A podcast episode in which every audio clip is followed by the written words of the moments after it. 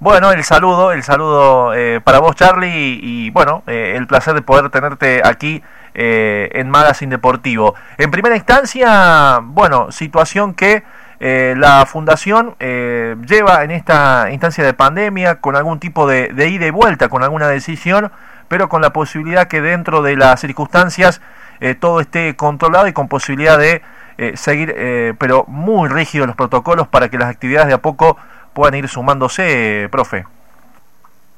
Sí, eh, hemos trabajado, digamos, sobre los protocolos que establece el COE central y de esa manera generar algunas actividades que era la que más usuarios tenían, como pileta y como gimnasio.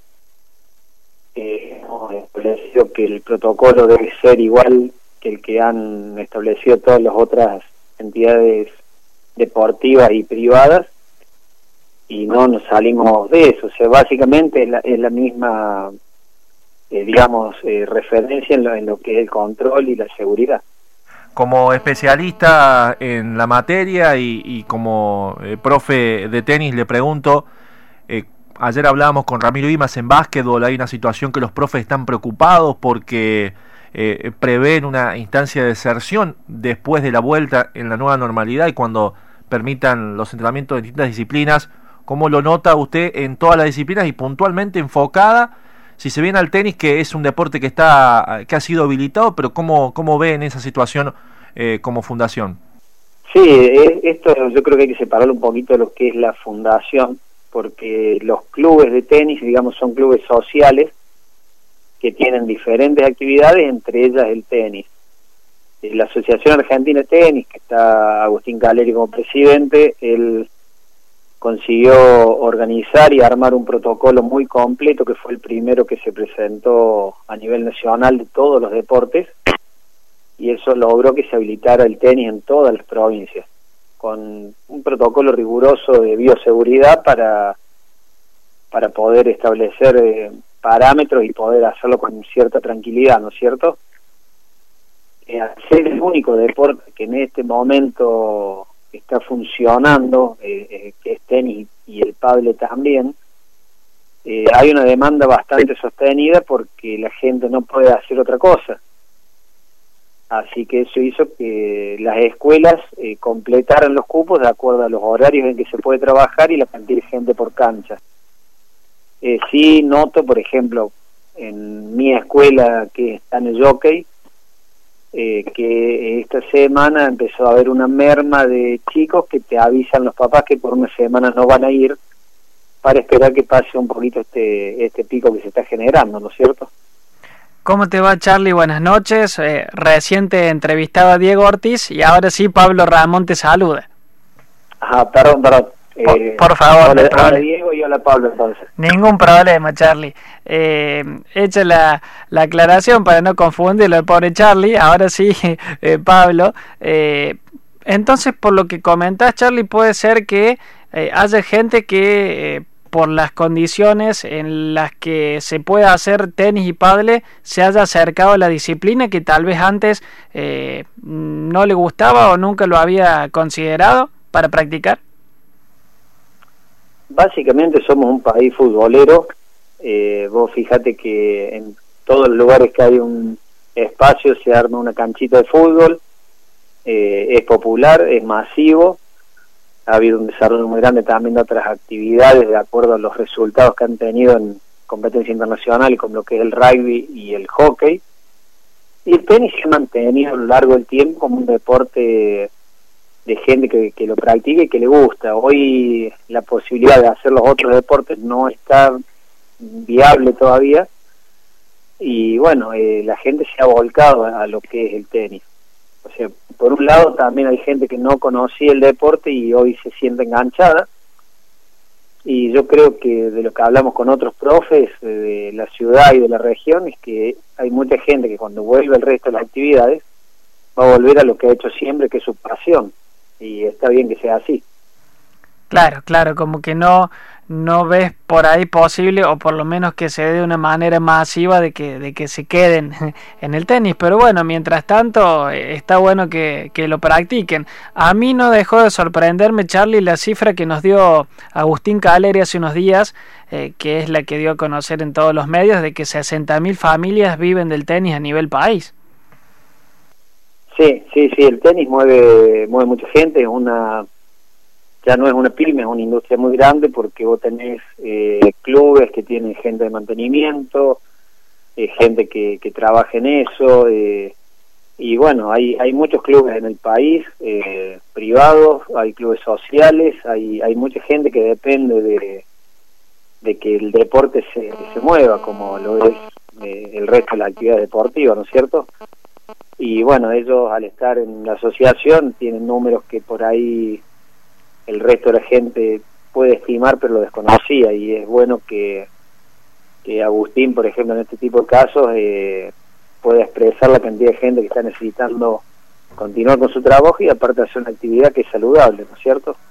En el plano de, de tu escuela, ¿cómo te ha afectado todo esto del coronavirus? Imagino que bueno, como, como a muchos en cada disciplina, pero ha sido un cambio rotundo, tener en cuenta protocolos, esto que pasa de que los chicos eh, por ahí no van a entrenar unos días por miedo a la cantidad de casos. Sí, eh, nosotros lo, que hemos establecido dentro de los protocolos es básicamente lo que proponía la asociación, que era una bandeja sanitizante en la entrada a cancha, el ingreso a la cancha con barbijos, usamos alcohol diluido para poder higienizarle las manos a los chicos. Entran, se mantiene la distancia de dos metros entre los jugadores y, y bueno, se trabaja sobre, sobre la actividad y una vez que terminan, ¿viste? se hace una vuelta a la calma donde se vuelven a poner los barbijos, se desinfectan nuevamente las manos, pisan en la bandeja sanitizante y salen. Eh, es una forma también de, de aprender a cuidarse para para respetar el espacio, para respetar los, los amigos que ellos tienen, bueno, y a su familia, a la gente conocida para evitar el contagio. Estamos hablando con el profesor eh, Charlie Herrero, bueno, también un poco de actualidad y, y debido a su prestigiosa palabra, preguntarle y consultarle la situación del tenis actual en cuanto a nivel competitivo, ha comenzado el US Open, Entendemos que el nivel de competitividad en el mundo, en distintas disciplinas, es bastante raro por esta situación de ausencias, eh, de protocolos, de, de quizás eh, no tanto rodaje en un año eh, de incertidumbre. La baraja parece que las opciones por ahí se diversifican en cuanto a los candidatos al US Open. En principio, preguntarle la situación de los argentinos que, bueno, han tenido muy buenas eh, iniciación. El caso del cordobés Londero, de Fede Cori en el día de ayer, la derrota de Schwarman, bueno, está perdiendo Mayer, está muy cerca de caer derrotado ante Raunis. ¿Cómo ve la presencia de los argentinos en el abierto de los Estados Unidos, Charlie? Sí, este año ha habido siete argentinos, de los cuales seis están participando en singles y Horacio Ceballos en el dobles. Eh, bueno, es un año atípico donde no se ha podido participar de torneo, no han tenido rodaje de, de ritmo, de timing, de, estar en competencia. Eh, yo estaba viendo algunos partidos y me sorprendió ver jugadores que estaban eh, bastante excedidos de peso, jugadores que uno los ve flacos y rápidos y estaban eh, pesados y, y bueno, es un tenis distinto al que estamos acostumbrados a ver, sin gente en las tribunas los jugadores siguen con sus rituales de saludar eh, cuando termina el partido, pero bueno, e-, es, un poco atípico y yo creo que a todo el mundo acostumbrado a lo que estaba viendo, esta nueva normalidad no, no le termina de agradar, ¿no es cierto?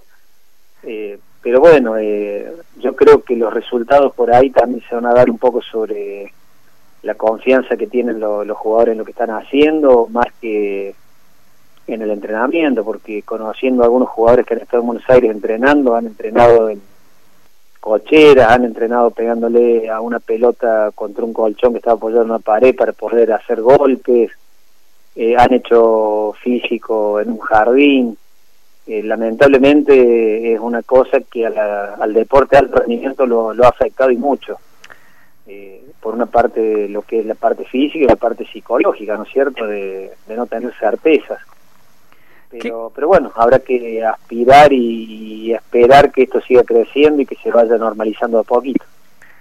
¿Qué le falta, o, no sé si es que le falta la pregunta, pero Diego Schwarzman hoy es número 13 del mundo, es un ranking realmente extraordinario y, bueno, no lo ha acompañado la suerte tal vez eh, o, qué factores en, esta primera ronda del, del US Open que quedó muy cerquita, se le escapó en el quinto contra Cameron Norrie. Sí, Cameron Norrie eh, no es un jugador malo, generalmente los jugadores ingleses se acostumbran a jugar sobre césped y son jugadores que en canchas rápidas son bastante buenos. Eh, Norrie era 72 del mundo, es 72 del mundo y Swarman de lo que se sabía venía con algunas dolencias físicas, quizá por la falta de, de partido, de juegos y así el 2017 que no perdió una primera rueda de un Gran Slam. Había jugado 10 Gran Slam hasta este y nunca perdió en primera, pero pero bueno, es medio es medio atípico, digamos, los resultados, la forma que se pueden llegar a dar.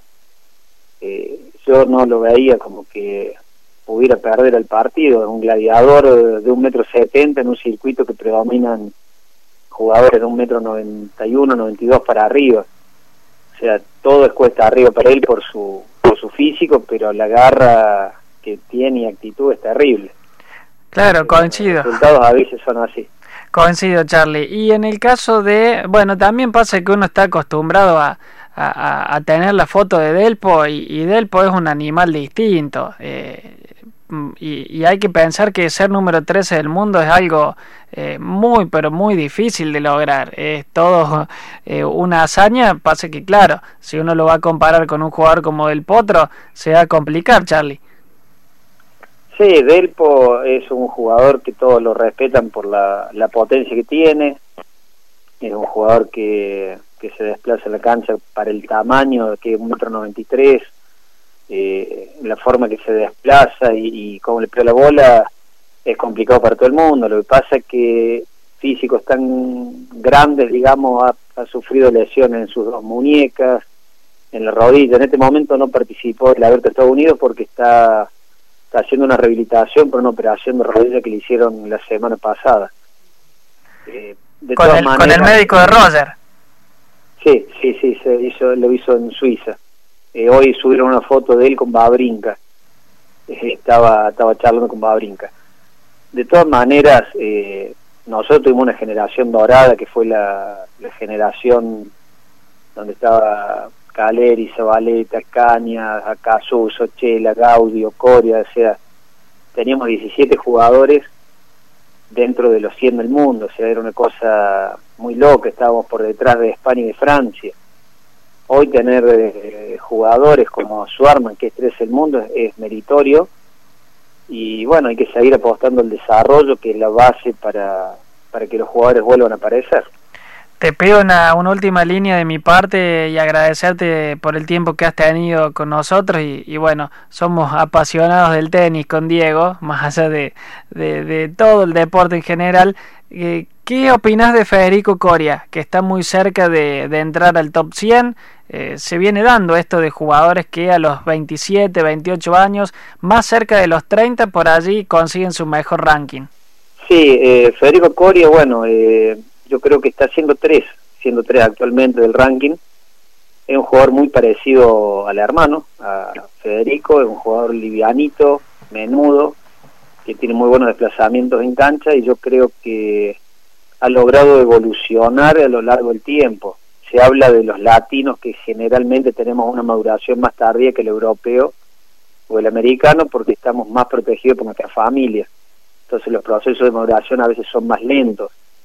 Yo creo que también en él influyó que tener un, un hermano como fue Coria, que estuvo a punto de ser número uno del mundo, estuvo entre los tres primeros, eh, le debe haber pesado eh, la comparación permanente eh, entre los dos, ¿no es cierto? Y él ha hecho una carrera donde ha ido evolucionando, nosotros tuvimos la suerte de tenerlo en, el, en, uno de los futures que se hicieron en el club y él, él ganó ese torneo y un jugador que muy muy dúctil y era un jugador que tenía muchas condiciones. A veces dar el salto del 200, 220 al, top 100 eh, es complicado y no todos lo pueden hacer. Él está a un pasito y, yo creo que con eso le va a generar más confianza para poder entrar directamente a todos los, grandes torneos. Bueno, sí, esperemos mañana en un duelo eh, ante Norri, eh, el ganador, el vencedor de Diego Schwarman. Acaba de perder Mayer ante Milo Raunic eh, en lo que sucede en US Open a esta hora. bueno, profe, ya agradecerle y algo que se gestó en este año y que se disputó aquí en Río Cuarto fue el torneo Future que sí se pudo desarrollar y en una instancia, en un proyecto a largo plazo de que mm, pueda hacerse realidad en algún momento la llegada de algún torneo Challenger, lo cual sería algo histórico para la ciudad. Sí, el, sueño de la gente que, está organizando esto eh, es llegar a tener un Challenger, eh, que es un torneo de, otro nivel, ya que necesitas eh, mucha más cantidad de gente que, que trabaja, que colabora, necesitas otra estructura de, no del club, el club tiene el espacio para desarrollarlo y para hacer las canchas y todo eso. Pero bueno, es un torneo con, con otros requerimientos porque ya forma parte del circuito ATP. Claro. Entonces las reglas son diferentes a, un torneo de, que ahora el FIOTO, que es el World Tennis Tour, eh, cambia el nombre, estos World Tennis Tour reparten una buena cantidad de dólares en premios, pero son torneos que están regidos por ITF. La ITF busca mucho más el desarrollo y por eso también a veces las condiciones eh, de exigencia de lo que tiene que tener el, desarrollo del torneo es un poco menor a lo de un Challenger. Ojalá podamos volver a la normalidad y ojalá Río Cuarto pueda contar con un torneo de ese nivel porque eh, tener jugadores de, de un nivel muy alto es muy bueno en una ciudad donde el tenis responde y, y la gente que le gusta el tenis eh, suele acompañar mucho. Claramente que sí, esperemos. Eh, la última, cortita, ¿su candidato al US Open? Y eh, bueno, está Djokovic que viene de ganar Cincinnati, estaba jugando muy bien.